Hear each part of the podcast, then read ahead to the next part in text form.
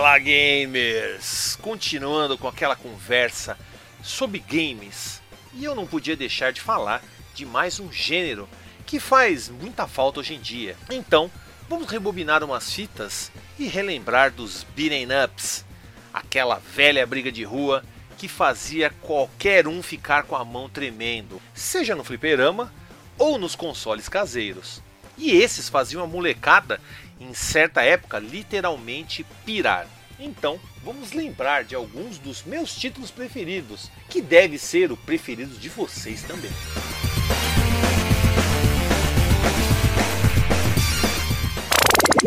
A produção desse podcast foi realizado pela Hood On Produção Audiovisual.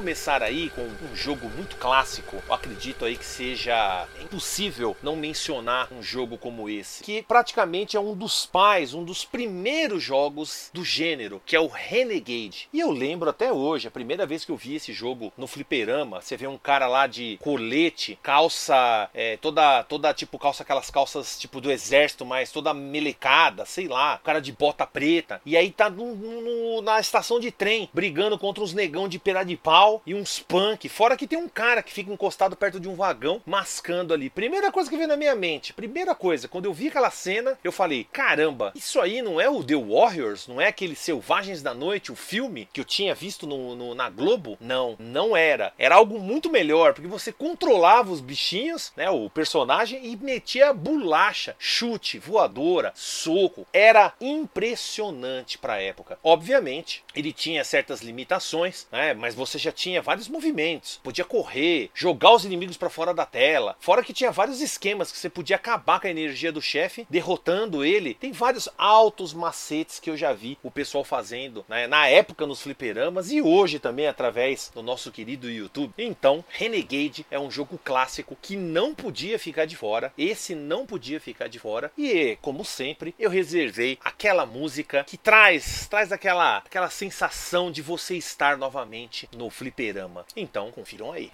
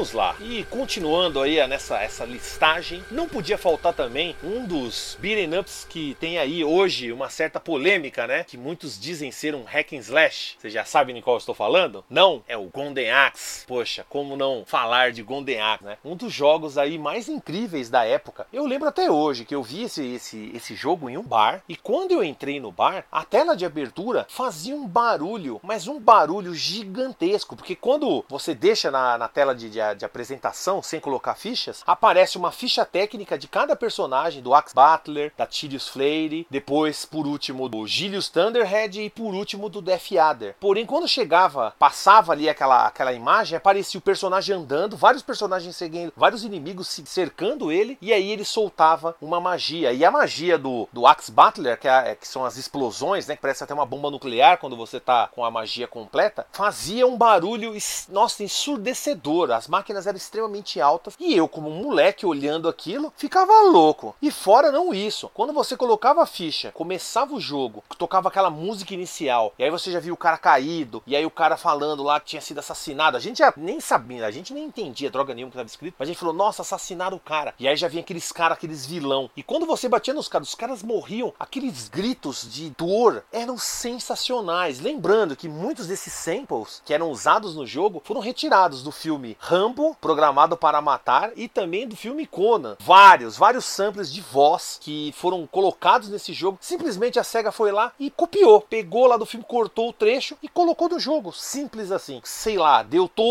um charme. Naquela época, copyright nessas coisas, os caras não estavam nem aí. O cara saber dos, dos, Estados Unidos que tinham feito isso no Japão, os caras nem sabiam como lidar, nem sabiam o que fazer. Mas estava lá, todo aquele som, toda aquela sonoridade. E não só isso, jogabilidade incrível, golpes fabulosos, magias e aquele cenário muito lembrando Conan, porque foi um sucesso também o Conan nos filmes aqui. A molecada todo um. O pessoal fala assim de violência hoje. Meus amigos, a gente via violência e depois ia pro fliperama jogar e ninguém saía pegando espada e saindo na rua para matar ninguém. Então, por isso, eu vou deixar aí uma das trilhas que eu acho sensacional de Golden Axe. Então, fiquem com ela aí.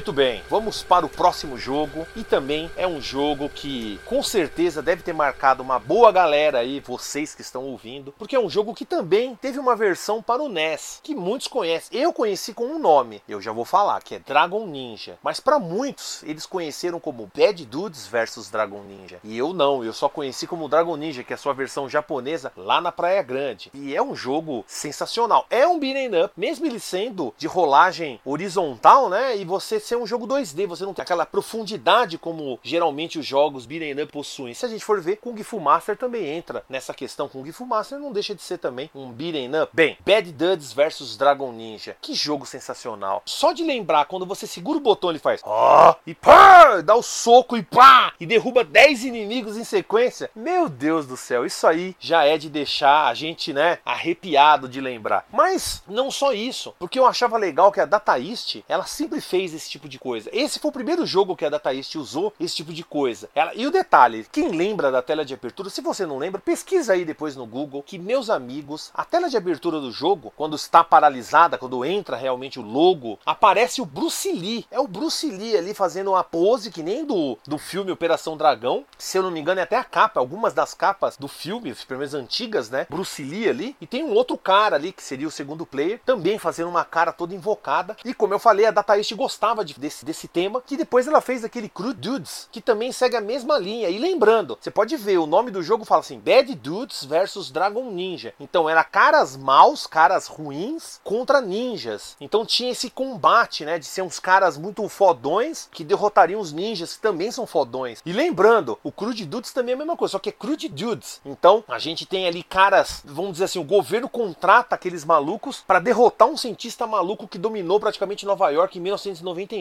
Então você manda dois caras que são cruéis, que são fodões, para resolver as tretas. Esse tipo de coisa era muito legal, porque era praticamente uma luta entre o Ocidente e o Oriente. Mas lembrando, os personagens do Bad Dudes eles usavam artes marciais, né? Tava na cara isso, aquela concentração de Ki, tava na cara que é, um, é algo oriental. Mas mesmo assim, era um jogo incrível. Você podia pegar aquelas latinhas de Pepsi para encher energia. Você tinha um nunchaku, faca. Os chefes eram clássicos. As telas cheias de ninja. Ninja vermelho dropava exatamente essa latinha de coca. De coca não, Pepsi, né? Era uma latinha de Pepsi, só que vermelha. Não sei se vocês lembram. Sensacional. Tinha o tempo também. E essas duas armas que eu mencionei, a faca e o nunchaku. E vários ninjas, né? Tinha os ninjas cinzas que jogavam estrelinhas, jogavam aqueles preguinhos no chão. E os ninjas azul, que era aqueles ninjas que ficavam enchendo o saco o tempo todo. E fora os chefões, que eram incríveis. Mas eu tenho que também deixar com vocês aí aquela trilha sonora maravilhosa e essa do segundo estágio que nós estamos em cima ali do caminhão, que para mim é a melhor trilha desse jogo.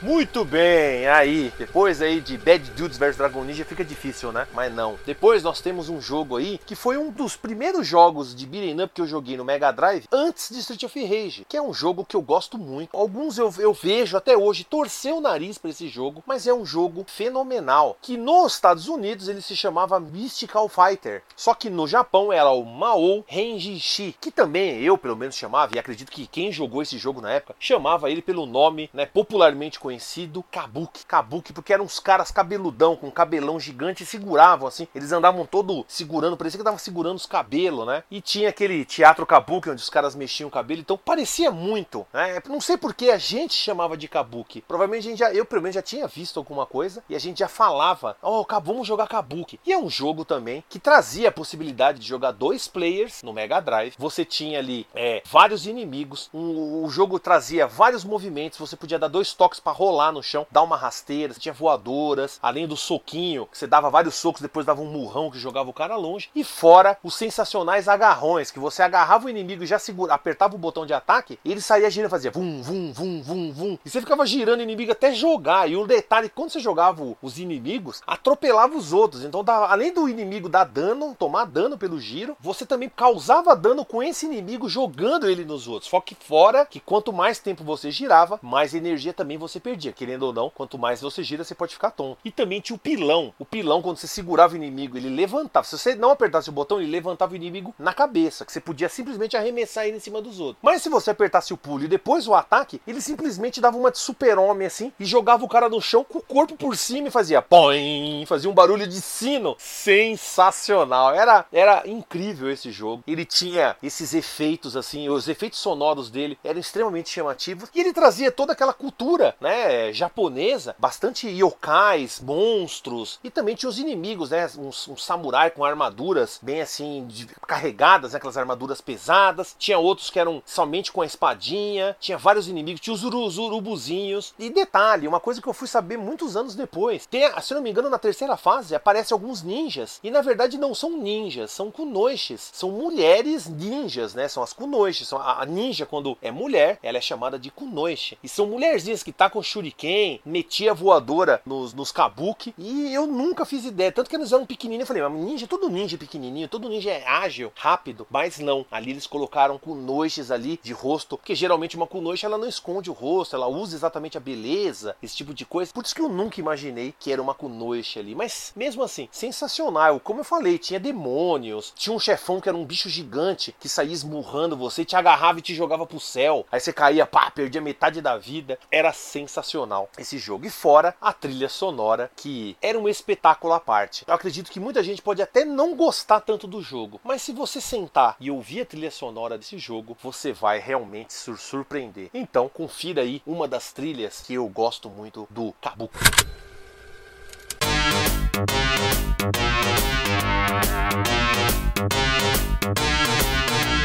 Thank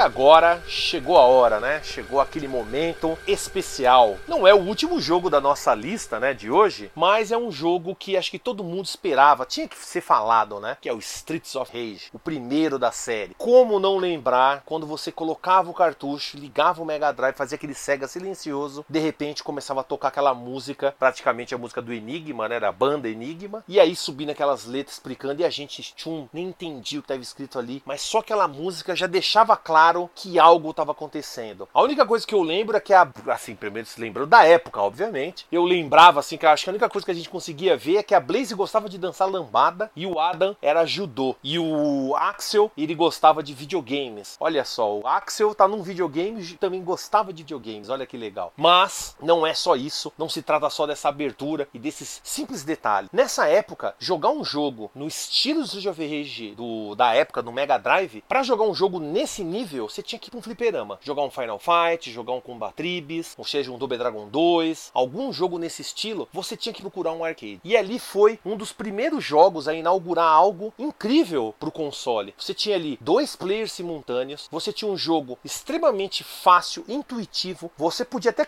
no começo, podia até apanhar um pouquinho, mas o jogo você pegava a manha rápido. E era um jogo viciante, porque você jogava uma partida atrás da outra. Sempre... Eu joguei tanto esse jogo que eu não sei mensurar quantas vezes eu joguei eu conheço todos os bugs que você imaginar. Já fiz até live lá no meu canal do YouTube, né? No Defenestrando Jogos lá no YouTube. Quem quiser, procura lá depois na busca, né? Sobre o, se eu não me engano, aniversário de 20 anos do Street of Rage. Então, vocês vão ver que esse jogo, ele, ele, ele foi um. Ele foi um marco, pelo menos para mim, porque ele trouxe jogabilidade incrível, gráfico também sensacional. Um gráfico que era condizente para a época pro console. Ele trouxe efeitos sonoros incríveis, as músicas, as músicas, as músicas davam um clima pro jogo que realmente você parecia estar no jogo. O jogo tinha um. Era, era, a gente pode dizer assim, não climático, mas ele tinha um clima que te fazia. Era envolvente, era um jogo envolvente, né? Te deixava entusiasmado, você ficava empolgado com o jogo. Olha só quantos adjetivos eu posso dar para Street of Rage, né? Eu acredito que vocês também vão conseguir aí soltar vários adjetivos sobre esse jogo. Um jogo, um jogo incrível. Mas, como eu falei, ele tem N, N questões aí que a gente podia ficar horas, podia, podia fazer um um, um podcast somente de Street of Rage, que acho que não seria suficiente ainda. Street of Rage é, como eu falei, um marco. Você tinha que, para jogar um jogo nesse calibre, você tinha que ir pro fliperama. E você tinha ali, no Mega Drive, né? E era sensacional. E eu vou deixar uma das músicas aí que eu acho uma das mais empolgantes. E quando eu ia, quando eu descia pra Praia Grande, e eu ia lá, sei lá, com meus amigos nadar, e eu ficava lembrando da música. E uma vez a gente brincou de tirar lutinha, e eu fiquei imaginando essa música enquanto a gente tirava lutinha na praia. Confiram aí pra ver se vocês conhecem.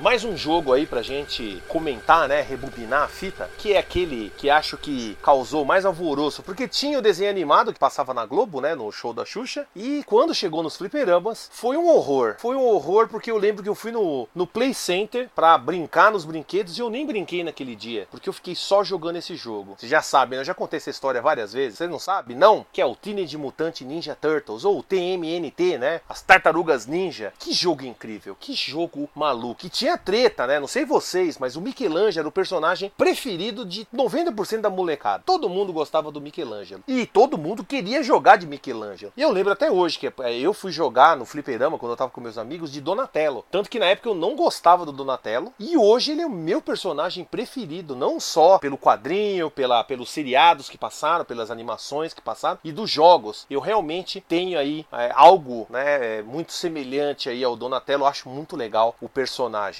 Mas falar de Tartaruga Ninja, esse jogo que me foi apresentado com quatro jogadores, né? Aquela máquina que tinha até uma, uma April O'Neil que parecia uma atriz pornô, né? Se você viu a máquina original aí numa Playland da vida, se você viu essa máquina original, você sabe que a mina lá, a April O'Neil que tá ali, parece uma atriz pornô. E a tartaruga saindo da, da, do esgoto, assim, é sensacional aquela imagem. A gente ficava olhando assim, inacreditável. Até hoje eu, eu lembro, né? Eu lembro do cheiro, eu lembro dos amigos que estavam comigo, o Ted, o O Bundinha, foram, foram eles que a gente, nós quatro que jogamos ali, o Tartaruga Ninja. Cara, não, não tem muito o que falar. É um jogo impressionante. Os desenhos animados já deixavam a gente louco e o jogo trazia ali toda aquela, toda aquela carga emocional que o desenho também nos passava. Os personagens estavam lá, o clã do pé atacando, o destruidor aparecendo logo no começo ali, sequestrando a April O'Neil e levando ela e fazendo várias piadas e o Rocksteady e o Bebop vindo, depois eles vêm juntos. Aí você tinha que salvar o Splinter para no final invadir ali o para invadir no final Tecnodrome e derrotar o Destruidor. O Krang primeiro, né? Obviamente, e depois o Destruidor. Lembrando, né? Quem lembra sabe que todas as tartarugas aí, pelo menos quem dava o último golpe quando tinha que enfrentar o Rocksteady e o Bebop juntos, quem dava o último golpe era o que recebia o beijinho da April O'Neil. Vocês lembram disso? Se você estiver jogando quatro players e derrotasse o Rocksteady e o Bebop quando eles vêm junto, a, o último, o último tartaruga que desse o golpe, derrotasse o personagem, era aquele que ia receber o beijinho da April O'Neil. Todo mundo tretava muito para poder conseguir o como se fosse grandes coisas, né? Mas a gente era moleque na época, não tinha essa noção que nós temos hoje, né? Mas mesmo assim, é aquilo, é isso que define os videogames. Então, confiram aí uma trilha sonora desse jogo aí que é incrível.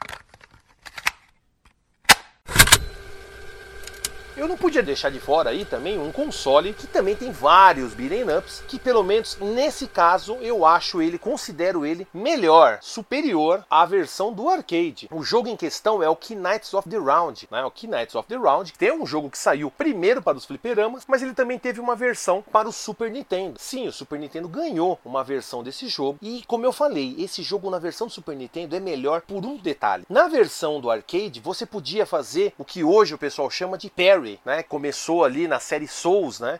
Você pode impedir que o inimigo te atinja, fazendo com que ele momentaneamente fique vulnerável aos seus ataques. No fliperama, você praticamente tinha que fazer como se faz o parry mesmo nos jogos, colocando, fazendo um movimento, se eu não me engano, para frente junto com o ataque quando o inimigo fosse te atacar, o que era muito difícil. No Super Nintendo não. No Super Nintendo você podia configurar os botões e colocar ele simplesmente em um botão, o que facilitava muito esse jogo. Depende muito desse movimento para matar algum chefe. Tem chefes que se você não usa esse movimento de defesa, de parry, você não consegue terminar ele sem perder trocentas vidas e usar continue. É necessário defender os, os golpes do inimigo, principalmente dos chefes, para poder contra-atacar ele, senão não, não é possível, senão você não consegue realmente avançar no jogo. A versão do arcade é bem difícil exatamente por isso, porque não é um movimento fácil de se fazer no arcade. Porém, no Super Nintendo, nossa, como eu falei, era uma maravilha. E, e obviamente, né, você ter ali à disposição o, o Rei Arthur, Lancelot e Percival, lembrando que o Arthur era o personagem mais equilibrado, o Lancelot o mais rápido e o Percival o mais forte, com um poder de ataque maior. Então, você tinha essas três escolhas de personagem que deixava aí a coisa muito bacana, deixava tudo muito, muito legal. Quem assistiu aquele filme Excalibur, eu pelo menos na época tinha assistido Excalibur e não, e não tinha passado até a década de 90 nada mais sobre os personagens da Távola Redonda. Então, esse, esse jogo me remetia àquele filme Excalibur que era sensacional. E obviamente que Knights of the Round do Super Nintendo é um jogo que eu tenho na minha coleção, um jogo espetacular que eu jogo bastante, até tanto que eu preciso pegar né, os, os archivements lá no Retro Archivement. Para quem não conhece, procure depois aí Retro Archivement. Provavelmente você vai gostar se você gosta de jogos antigos e pegar uns troféuzinhos aí. Então eu preciso pegar uns troféuzinhos lá, mas é bem difícil, tem que terminar no hard. No hard, hum, é realmente difícil. Então confiram aí uma das trilhas que eu adoro desse jogo, que é a Village on Fire.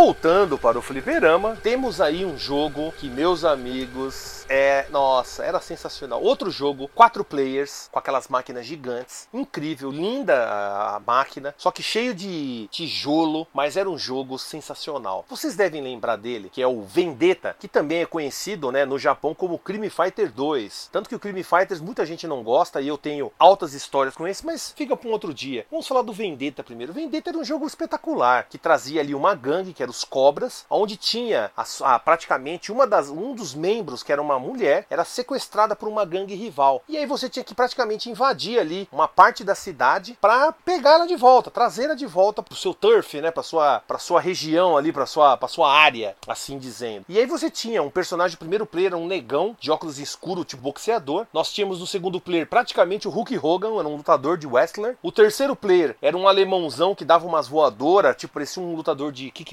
E o quarto player praticamente era o BA, só que ele não era negro, era branco com aquele moicano e ele dava umas cabeçadas, umas ombradas, era um personagem bem bruto. E era muito legal porque você agarrava os caras pelo, pelo cabelo, dava joelhada, tipo do Bedrago, jogava por cima também, por cima de você. Você podia chutar os inimigos no chão. O mais legal era quando você pegava o porrete, batia com o porrete nos inimigos, os inimigos voavam para cima na tela e batiam na parede fazendo aquele pó e caía no chão. Se tivesse um, uma vidraça, algumas telas sem vidraça, você podia quebrar vidraça jogando inimigo com o porrete, dando uma porretada. E fora, né? Fora isso, tinha aquela fase onde vinha os IMCA, né? Aqueles os, os Village People. A gente falava que eram os Village People, que eles te agarravam, eram uns caras tipo vestidos como se fosse de policial, que nem do localizamento de polícia lá do Blue Oster, e os caras, oh, te agarrava assim por trás, te encoxava, mano. Os caras era muito engraçado, mano. Até tinha até uma parte que os cachorros faziam isso. E era, nossa, a gente rachava o bico com esse jogo. E tinha mulherzinha de chicote, você podia pegar um balde, tacar nos caras e o balde ficava na cabeça e o inimigo ficava perdido andando para lá e para cá sem saber onde tava. Você podia dar tijolada, pegar corrente. Os chefões eram chefões gigantes. O primeiro chefe eu lembro ele vinha que se não me engano o nome dele era, era Bussol Bravado. Era um cara que vinha com uma serra elétrica giratória que ele enfiava assim no, no, no em cima de um caminhão que abriga em cima de um caminhão em movimento. Tanto que dava até pra derrubar. Vinha uns, uns, uns inimiguinhos normal, você dava uma bica nos caras, os caras ah, caía do caminhão. Era muito louco esse jogo aí. Era, era diversão certa. Fora quando você pegava 12, né? Você dava um tiro de 12, você limpava o que tava na sua frente. Era altas armas ali roubadas, coquetel molotov, você podia jogar o barril que derrubava, derrubava os caras, meter fogo nos inimigos. Era sensacional. É um jogo que eu só posso dizer que me deixa saudade. Fora os gordões que pulavam, vinham cair em cima de você, os caras todos equipados com roupa de jogador de futebol americano que dava uma ombrada com espeto. Aquilo era sensacional. E um detalhe que eu não posso esquecer: quando você terminava o jogo, derrotava o chefão final, parecia que tinha acabado o jogo, mas não. Aparecia uma breve frase falando: Olha, os chefões voltaram para se vingar. E você tinha praticamente um, um boss fight com todos os chefes, não ao mesmo tempo, mas viam três chefes, são seis chefes no jogo, viam três chefes de cada vez para você enfrentar ao mesmo tempo. Olha só que loucura. Dava um trabalho, hein? Dava um trabalho você conseguir escapar dessa, dessa droga dessa cidade. Então, confiram aí mais uma trilha sonora incrível.